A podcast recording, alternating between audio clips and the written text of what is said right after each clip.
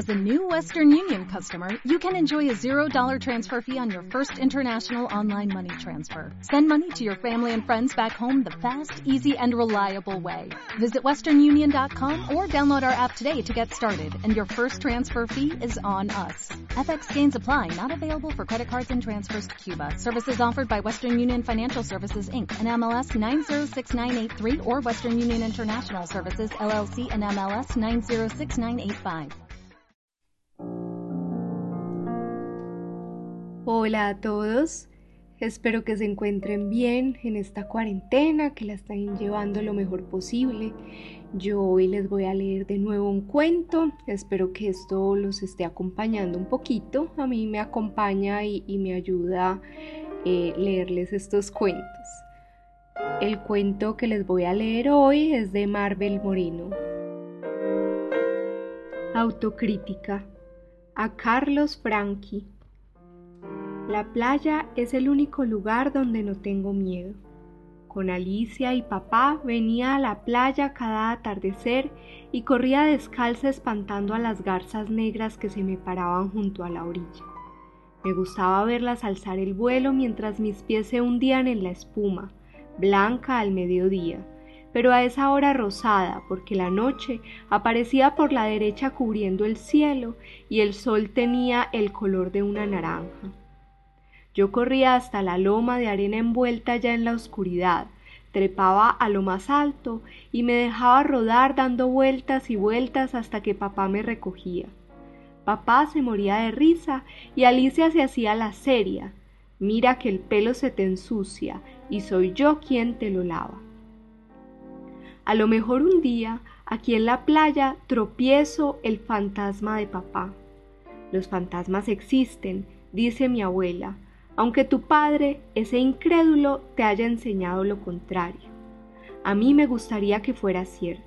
Volvería a ver su pelo gris y su sonrisa. Iríamos de la mano a la loma y riendo nos hundiríamos en la arena. Por fantasma que fuera, no me haría daño. Los otros sí, los que están en cada rincón de la casa. No sé si son de verdad o de mentira, pero me parecen escondidos bajo las camas, encerrados en los armarios, reflejados en los espejos. Me asusta tanto cruzar los cuartos que tengo que llamar a mi abuela para que me acompañe. Gracias a Dios, mi abuela, que por todo me regaña, acepta mi miedo sin historias. Dice que a mi edad ella también era así. El miedo empezó con los cuadros.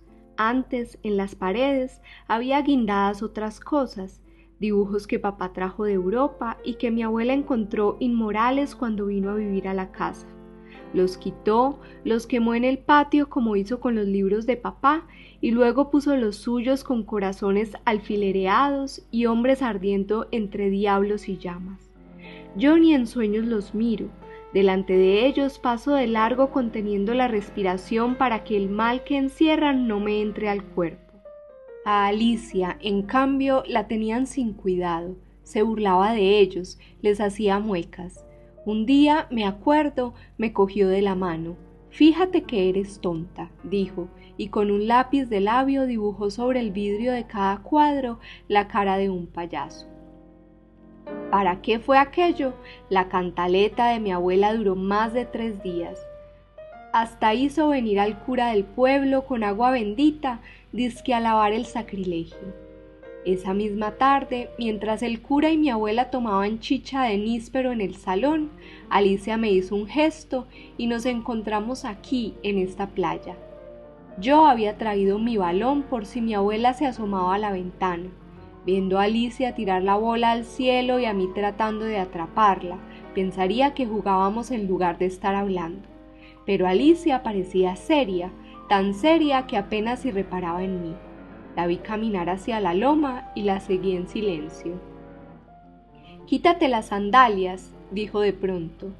Pero mi abuela, empezaba yo a decir cuando ella me interrumpió. Quítatelas, repitió sin mirarme. Nueve años has caminado descalza por esta playa y si las amebas te entran, te tomas un purgante. Hablaba tranquilamente, me recordó a papá como si todo fuera lo mismo que antes. Recuerdo que puse mis sandalias junto al viejo tronco, ese que desde aquí estoy ahora mirando, y corrí entre la espuma asusándola para que me persiguiera. Pero ella no tenía ganas de jugar y yo me fui a lo alto de la loma, me puse boca abajo y dando vueltas y más vueltas rodé sobre la arena. No sentí nada, lo hice una y otra vez y no sentí nada. ¿Por qué tienes esa cara? me preguntó Alicia. Ya no es lo mismo, dije yo. ¿Qué cosa? Rodar sobre la arena. ¿Cuál es la diferencia? Antes me daba cosquillas en el estómago y ahora no me da nada. Debe de ser porque llevas esas trenzas, dijo Alicia. Ven y te suelto el cabello. Sin darme tiempo a protestar, empezó a destrenzarme el pelo, asegurándome que volvería a peinarme antes de regresar a casa. Yo había preferido siempre llevarlo así, lacio y largo hasta la cintura. Cuando soplaba la brisa, me cosquilleaba la espalda y de noche lo cepillaba frente al espejo para que soltara reflejos a la luz de la lámpara. Me ponía una cinta del color del pijama y dejaba la luz encendida esperando a que papá subiera a darme las buenas noches. Decía que era linda. Qué lindo pelo tienes, decía. También a Jorge le gustaba mi pelo, con las conchitas rosadas que en noches revueltas el mar deja en la arena, Jorge hacía cintillos para envolverme la cola de caballo. Él mismo me hacía la cola si había mucho viento, cuando nos íbamos en su yate a aquella playa desierta como esta, donde el hueco del mar se abre apenas termina la tierra y el agua es transparente. Fue él quien me enseñó a hundirme con los ojos abiertos hasta la gruta que habitan los peces de colores. En realidad, Jorge sabía hacerlo todo, reparar el yate y pescar, tocar la guitarra, inventar boleros. Además se olía las cosas, papá lo decía. Lo dijo el día que Jorge sacó del agua al hombre que se había ahogado. Me acuerdo bien. Fue en Miramar y fue como el cuento del pastor que gritaba Me coge el lobo, me coge el lobo, porque el hombre había gritado varias veces que se estaba ahogando y cada vez que nadaban a buscarlo empezaba a reírse. Habíamos ido a esa playa a encontrar amigos de papá, y Jorge y Alicia conversaban aparte, formando con un palito figuras sobre la arena. Nadie puso atención cuando el hombre volvió a gritar pero Jorge se dio cuenta de que la cosa iba en serio y entró corriendo al mar. Después todo fue confusión y algarabía. Yo logré escabullirme de Alicia y abrirme paso entre las piernas de la gente. Vi a Jorge sobre el hombre, sacando con su boca de la boca del hombre un montón de agua sucia que después escupía. Lástima que no pudo salvarlo. Me pareció que se ponía triste cuando cubrieron al hombre con una sábana y le dejaron al aire unos pies color de cirio. En vacaciones, Jorge iba siempre a la casa a cenar. Después hablaba con papá en la terraza mientras Alicia me desenredaba el pelo. Alicia tenía las manos suaves y se encaprichaba con cada nudito hasta que lo deshacía sin mortificarme con trenzas y tirones, porque sabía que me gustaba llevar el pelo suelto, suelto y que la brisa lo empujara, lo llevara y lo trajera como hace el mar con las algas. Pero ahora todo es distinto, digo, desde los funerales de papá. Aquella mañana mi abuela, a quien solo había conocido la víspera, entró a mi cuarto trayendo un vestido y un par de cintas, todo negro. Yo casi no entendí lo que decía, atontada como estaba por el jarabe que me había dado por la noche para dormir. Además, ella se había colocado frente a la ventana y el sol ya había salido, así que yo a duras penas veía su cara, dos ojos de calavera y en lugar de boca una línea por donde salían palabras que nunca había oído. Solo comprendí que de allí en adelante debía obedecerla porque ella se había propuesto salvar mi inocencia.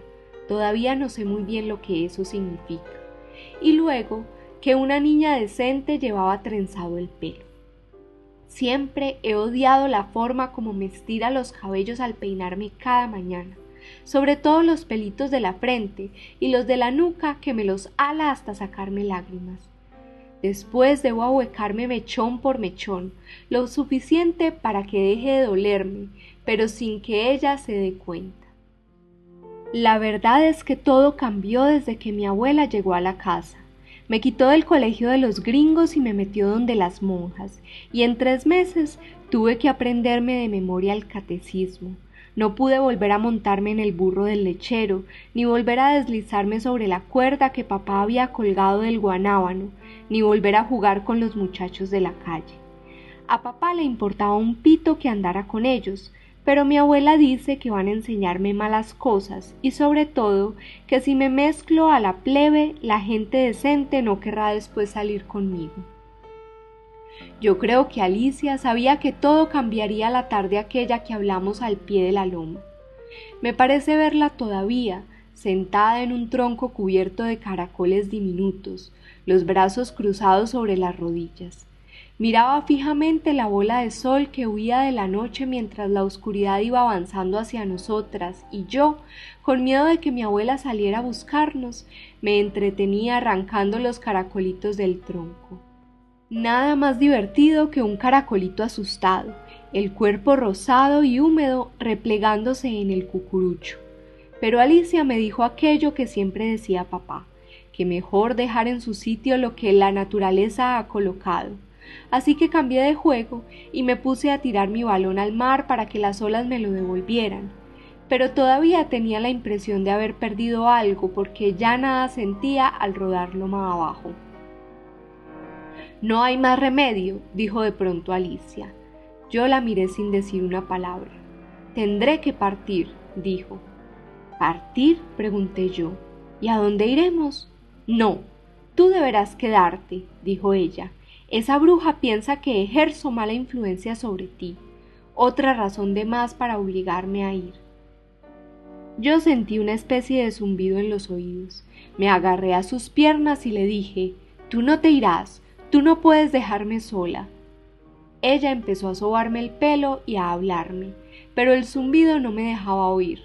Era como si todo el ruido del mundo, el de las olas chocando contra las rocas, el de la lluvia cuando viene empujada por el viento, todo eso entrara por mis orejas y me impidiera oír. Creo que hablaba de la ley, que hay leyes, lo sabía yo porque papá me lo había explicado. Lo demás lo entendí después que dejé de llorar y se lo hice repetir tres veces, con la cara pegada a sus piernas, hasta que se me hizo claro el asunto de la mayoría de edad.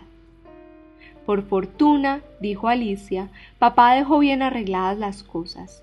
Ella no puede tocar nuestra herencia sino una parte de la renta, y solo hasta que yo cumpla veintiún años. Eso lo comprendí menos, aunque me quedó grabado en la memoria, de todos modos, mi abuela solo gasta dinero cuando va a la iglesia y prende cirios frente a cada santo y echa monedas en una cajita de madera que hay debajo del cuadro de las ánimas del purgatorio. Por lo demás, es tan ahorradora que apenas me da cincuenta centavos para mis onces y tengo que esperar dos días si quiero beberme en el recreo una Coca-Cola.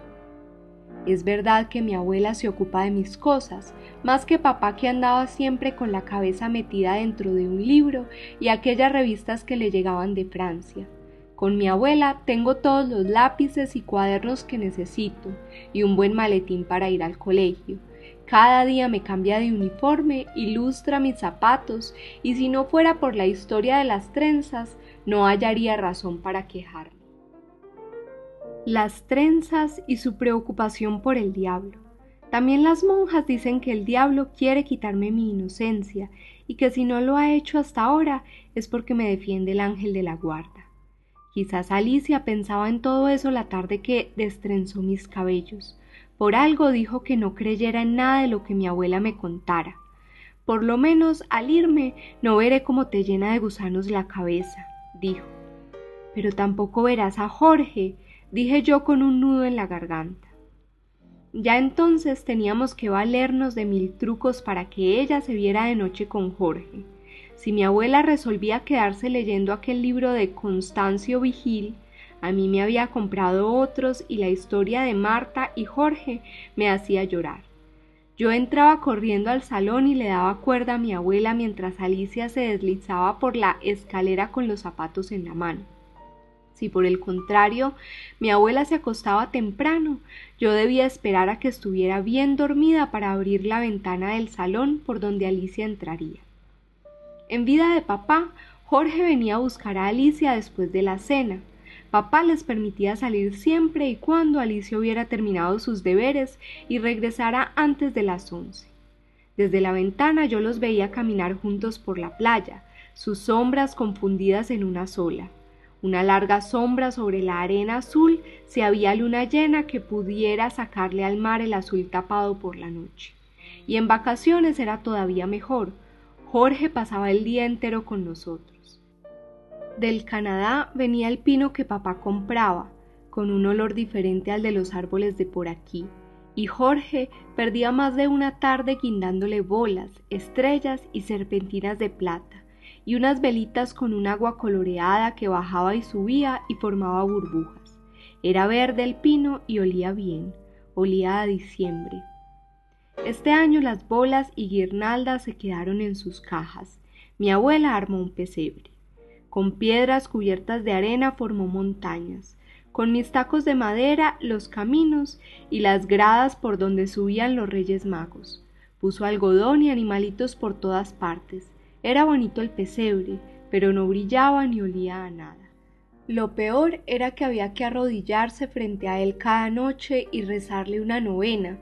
De rodillas solo veía las cuatro patas de la mesa y los alambres que mi abuela había colocado para alumbrar el bombillito de la estrella. Ahora vivo rezando en el colegio, antes de entrar y salir de cada clase, en casa, con mi abuela, Sigo las letanías que pasa el radio al atardecer, y si me despierto de noche y tengo mucho miedo, digo un Ave María conteniendo la respiración. Es horrible el miedo. A veces ni siquiera me atrevo a llamar a mi abuela, que duerme a mi lado temiendo que antes de abrir la boca me salte encima lo que se esconde detrás del armario. Por esa manía de las oraciones fue que mi abuela supo lo de Jorge, no le bastaba rezarle al gran niño Dios con ojos de vidrio, metido en un closet frente a su reclinatorio, ni con persignarse cada vez que pasa delante de sus cuadros, ni con ir a la iglesia los domingos. No, un buen día resolvió asistir a la misa todos los días, a la de las seis de la mañana. Y claro, allí se hizo amiga de otra rezandera como ella, la doña Inés que se conoce de memoria la vida y milagros del pueblo. No le hagas caso, decía papá Alicia cuando se quejaba de que doña Inés la espiaba detrás de las rendijas de sus persianas. La gente que no tiene vida propia vive la ajena. Ahora es su culpa. No solo se le ocurrió morirse haciéndonos caer en manos de mi abuela, sino que por dejar que doña Inés nos vigilara, Alicia no volverá nunca más a la casa. Así lo dijo mi abuela, que no volvería jamás, ni en vacaciones, hasta que cumpliera 21 años, y que cuando Alicia cumpla esa edad, yo seguramente ya la habré olvidado. Mi abuela está ahora en casa de doña Inés, quién sabe qué nuevo chisme traerá. De todos modos, no regresará antes de las cinco. Podría destrenzarme el pelo y quitarme las sandalias, me gusta hundir los pies en la arena y sentir el sol con los ojos cerrados. Volveré a hacerme las trenzas cuando la luz me indique que mi abuela está llegando. Que traiga otro chisme no me importa. Dije ya todo lo que sabía. Me duele en el alma haber traicionado a Alicia, pero me daba mucho miedo dormir sola. Esa cosa horrible pasó ayer, o hace tres días. El tiempo se me ha vuelto un revoltijo. Recuerdo, sí, que mi abuela me esperaba en la puerta cuando el chofer me trajo del colegio y por su cara, por la forma como me miraba, supe que iba a tener problemas. Al principio guardó un silencio extraño mientras me daba la merienda y arreglaba la mesita donde hago mis deberes. Ni una palabra, y yo pensando con inquietud si habría encontrado los recuerdos que guardo de papá y Alicia. De pronto, de un golpe, me anunció que esa noche dormiría sola. El bollo de mazorca se me atoró en la garganta y tuve ganas de devolver, pero mastiqué despacio y tragué como pude porque la saliva se me había ido de la boca. Solo de acordarme siento un peso en el estómago. Lloré, supliqué, nada, No hubo manera de sacarle una palabra. El tiempo corría y yo con la boca cada vez más reseca advertía que la oscuridad se iba llevando el cielo. Cría cuervos y te sacarán los ojos, dijo mi abuela al fin, pero no importa, vete a hacer tus tareas. ¿Por qué dices eso, abuela? Yo creí que me querías. Pero yo te quiero, le aseguré. Nadie te quiere más que yo. Y nadie me ha engañado tanto. Así fue como supe que doña Inés, esa bruja, la había enterado de todo, de que Alicia y Jorge eran novios, de que salían juntos. ¿Qué tiene de malo? pregunté yo. No puedo responderte, no puedo atentar contra tu inocencia. Entonces, ¿por qué estás brava conmigo? Mi abuela inclinó la cabeza y se puso a llorar. La verdad es que yo nunca había visto llorar a una persona grande. Me pidió perdón, dijo que sentía mucho haberme amenazado. Pobrecita, finalmente no eres más que una niña. Yo sabía que Alicia no hacía nada malo, pero que eso que hacía le parecía malo a mi abuela, puesto que la propia Alicia me lo había explicado. La tarde que fuimos a la loma le pregunté a Alicia, ¿por qué ves a Jorge a escondidas de la abuela? Entonces Alicia me contó que la gente cambia. Tú ves, dijo, no somos ahora como hace tres mil años. Y yo me acordé del libro que me había comprado papá para explicarme la evolución de los seres humanos y que también fue a parar al fuego. Pero los viejos, dijo Alicia, no quieren que los jóvenes tengan una vida diferente a la que ellos llevaron. Por eso, lo que es bueno para mí es malo para mi abuela, me explicó. De todos modos, el hecho de mentirle a mi abuela, que seguía llorando, me dio lástima y miedo. Pensé que a partir de aquel momento, ni con Ave Marías, ni conteniendo la respiración me salvaría de esas cosas que se esconden detrás de las puertas y los armarios. Por eso, cuando le oí jurar que Alicia no volvería más, resolví contarle la verdad. Y preferiste dejarme en el engaño, dijo mi abuela, toda resentida. Si me hubieras preguntado, te lo habría dicho. No vuelvas a mentir, gritó, y yo noté que su cara había cambiado. No había ni rastros de lágrima, sino dos ojos entrecerrados brillando como brillan los ojos de un perro frente a un extraño. Mientes, repitió. ¿Cómo puede haber tanta perversidad en una criatura? Pero yo, ¿qué he hecho yo? Y ya las rodillas empezaban a temblarme. Pregúntaselo a tu conciencia, dijo ella caminando hacia mí, a ese ángel de la guarda que te abandonó apenas aceptaste alcahuetear a tu hermana. Yo creí que me iba a pegar, tan cerca estaba y tanta rabia tenía. Retrocedí y encontré la pared. Alcahuetearle, repetía ella siempre caminando. Hacerte cómplice de un engaño destinado a engañarme a mí, a la moral misma. Alicia tenía un novio, volví a decir yo. Todo el mundo lo sabía. Yo creía que tú también lo sabías. Ah, no, no. Y se puso a reír lo mismo que la bruja de Blancanieves. Te crees más viva que yo, ¿verdad? Vamos a ver qué pasa, dijo. Repitió eso. Vamos a ver qué pasa, mientras me arrastraba por la galería una y otra vez hasta que llegamos al cuarto donde está su reclinatorio. Yo lloraba y pedía perdón, aterrada de que fuera a dejarme sola entre aquellos cuadros, frente a aquel niño Dios con ojos de vidrio.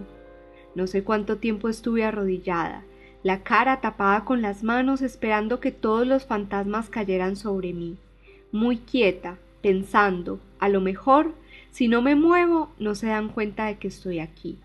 No me movía ni siquiera cuando las gotas de sudor al resbalar entre mis piernas me hacían cosquillas, ni siquiera cuando me empezaron los calambres y la boca me quedó tan reseca que mi lengua, contra mis manos, era carrasposa como la lengua de un gato. Solo me puse a temblar en el momento de oír sus pasos por el pasillo y la llave girando en la cerradura. Y no porque lo quisiera, sino porque no podía evitarlo. Seguí temblando, incluso después de haber vomitado en el baño, sentada frente a ella en una butaca del salón, con las gotas de sudor convertidas en hormigas de frío. Ella parecía tranquila, Me explicó que no quería hacerme daño, ni producirme miedo, ni nada por el estilo. Tampoco quería obligarme a enterarla de algo que ya sabía, sino que yo confesara mi falta. Creo que eso fue lo que entendí. Tú has cometido un pecado, dijo. Lo comprendes, ¿verdad? Yo a duras penas podía hablar. Pensé confusamente que más pecado habría sido delatar a Alicia. Mírame a los ojos, ordenó mi abuela. La miré, pero sus ojos no los veía. Reflexiona, oí que me decía, ponte en mi lugar. Yo tenía una hija por la que me sacrifiqué veinte años. Veinte años. ¿Sabes lo que es eso? Y volvió a contarme lo que me había dicho después del entierro de mi papá y tantas veces, la historia de mi madre, una ingrata que se casó con el primer extranjero que puso los pies en aquella Cartagena donde vivían, dejándola, yéndose a Francia, sin regresar nunca, sin pensar en ella.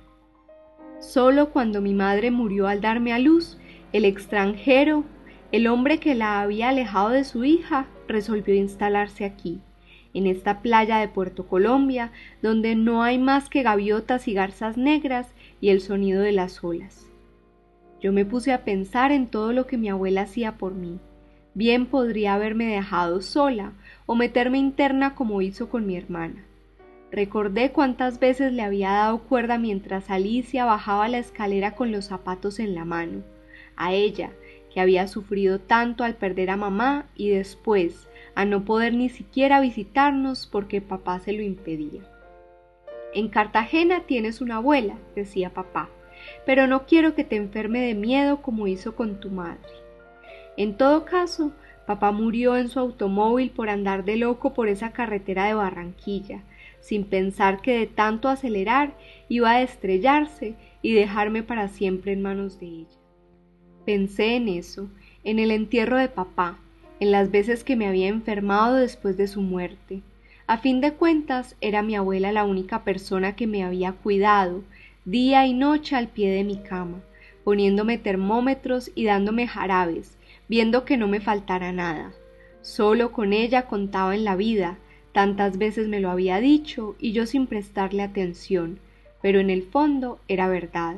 Como era verdad que yo la había traicionado, no porque fuera malo lo que Alicia y Jorge hacían, de lo contrario papá no lo habría permitido, sino por ocultárselo a ella, y a lo mejor era malo, no para papá, sino para ella, y entonces algo de malo debía de haber.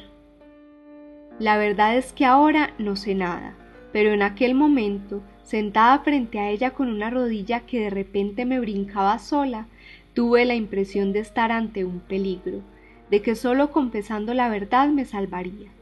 Y cuando ella dijo que Alicia y Jorge llevaban un mal propósito desde que para verse buscaban la noche, yo dije que sí, que por eso me asustaba tanto la oscuridad. Alicia hubiera debido confesarme lo de Jorge y no esconderse en la playa como cualquier sirvienta, dijo mi abuela con un aire tan simple que sentí alivio. Después se inclinó y sacó de su costurero el vestido que me estaba tejiendo. Vi que se ponía los lentes, enredaba el hilo entre sus dedos y la aguja comenzaba a moverse. ¿Por qué no decirlo? preguntó. Creía que tú ibas a impedírselo, dije yo. ¿Impedirle qué? Ver a Jorge. Pero tú me conocías más que ella. Habrías podido explicarle que no soy la bruja que ella imagina. No se me ocurrió, dije cada vez más tranquila. Ella me miró arqueando las cejas. A través de los lentes sus ojos parecían oscuros y hundidos. En realidad no hablamos nunca de eso, dije yo. Y entonces no sé, no me acuerdo. Una noche, después del entierro de papá, algo así. Sin hacer comentarios, siguió tejiendo rítmicamente. Yo guardé silencio durante un rato y de repente, sin saber por qué, confesé que ayudaba a Alicia a escaparse cada noche de la casa. Te mentí esos tres meses, dije. Entraba al salón y te hablaba para que Alicia pudiera salir sin que la vieras. Mi abuela dejó de tejer y yo corrí y hundí la cabeza entre sus piernas. Llorando le pedí perdón. No me moveré de aquí hasta que me perdones, dije. Está bien, está bien, murmuró mi abuela, pero termina de contármelo todo. ¿Qué cosa? pregunté yo, soplándome las narices con el pañuelo que había sacado de su bolsillo. Lo que veías, se besaban, ¿verdad? Se acostaban juntos en la playa. Yo dije que sí a todo, hasta conté mentiras, que Jorge dormía en el cuarto de Alicia y salía al amanecer, que los había visto bañándose en el mar, desnudos, Sabía que eso iba a gustarle porque mi abuela tiene horror de que uno se vea el cuerpo y me hace bañar con una bata. Y después, cuando le oí decir que me habían quitado mi inocencia y yo me había dejado corromper, sentí asco, un asco que me produjo vascas y casi tengo que correr otra vez al baño. La verdad es que también sentí asco de su olor. No me ha gustado nunca el olor que sale del cuerpo de mi abuela pero estaba arrepentida, no sé, ella dijo que debía estarlo y yo quería realmente borrar mi culpa. Así que fuimos juntas al cuarto donde está el niño Dios entre un montón de cirios y yo le besé los pies pidiéndole que me perdonara. Al final todo salió bien. Mi abuela le ordenó a la cocinera preparar una gran torta de chocolate y yo comí hasta donde quise y hoy, por primera vez desde que se fue Alicia, me dejó venir sola a la playa mientras ella visita a doña Inés. Sola puedo hacer lo que quiera, todo se vuelve diferente. Me paro detrás de la brisa y mis cabellos me envuelven, hago huecos con las manos y el mar los llena. Es como si caminara junto a papá viendo a Jorge y Alicia subidos en la loma. No quiero preguntarme por qué hablé tan mal de Alicia y de mí misma, no quiero recordarlo. Mejor tirar mi balón al mar para que las olas lo devuelvan y si una corriente se lo lleva, si ahora una corriente se lo lleva, desnudarme ya que nadie me ve, entrar al agua tibia y buscar la corriente. Nado hasta encontrar bajo las olas un halo frío, dejarse ir, flotar un poco. Voy de espaldas con el sol en la cara, los ojos cerrados para que no se me quemen. A mi lado se agitan las aguas que formarán olas al llegar a la playa, blancas, rosadas cuando el sol se aleje. Giro y veo mi balón que sube y baja como una media luna. Lo persigo segura de atraparlo. Braceo una, dos veces, controlando la respiración para que el mar me empuje. Como decía Jorge, si no le ofreces resistencia al agua, el agua te lleva. Me llevará lejos de la casa, que cada vez se hace más pequeña, lejos del miedo que ya no tengo. Ni siquiera regresando volvería a sentirlo. Podría atravesar sola los cuartos, pintar caras de payaso sobre el vidrio de los cuadros y reírme. Pero río persiguiendo mi balón, con este olor a yodo, en esta corriente fría. Muevo un brazo, luego el otro, ladeo la cabeza, a la derecha, a la izquierda, corto el agua, la abro en dos, y nado y nado mientras que sobre el agua azul, azul y negra, mi balón se va alejando.